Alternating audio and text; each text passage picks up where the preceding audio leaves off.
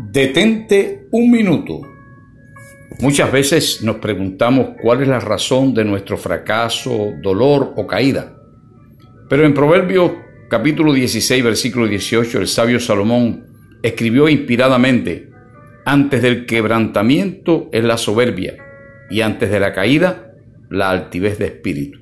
La nueva traducción viviente lo dice de la siguiente forma, el orgullo va delante de la destrucción y la arrogancia antes de la caída. Es muy importante velar nuestra propia actitud, sabiendo que el orgullo es el resultado de la confianza en nosotros mismos y podemos exagerar nuestra propia valoración.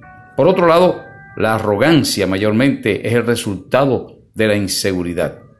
La Biblia nos enseña a no tener más alto concepto de nosotros mismos que el que debemos tener y tener nuestra seguridad no en nuestra propia sabiduría, sino en la de Dios.